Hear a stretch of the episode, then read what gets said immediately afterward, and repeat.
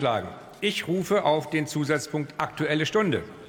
Die Fraktion der CDU-CSU hat eine Aktuelle Stunde verlangt zu dem Thema Bundesstopp für die Gigabit-Förderung. Falsches Signal für schnelles Internet in allen Regionen. Bitte die Kolleginnen und Kollegen, dann den Platzwechsel wirklich wieder zügig vorzunehmen.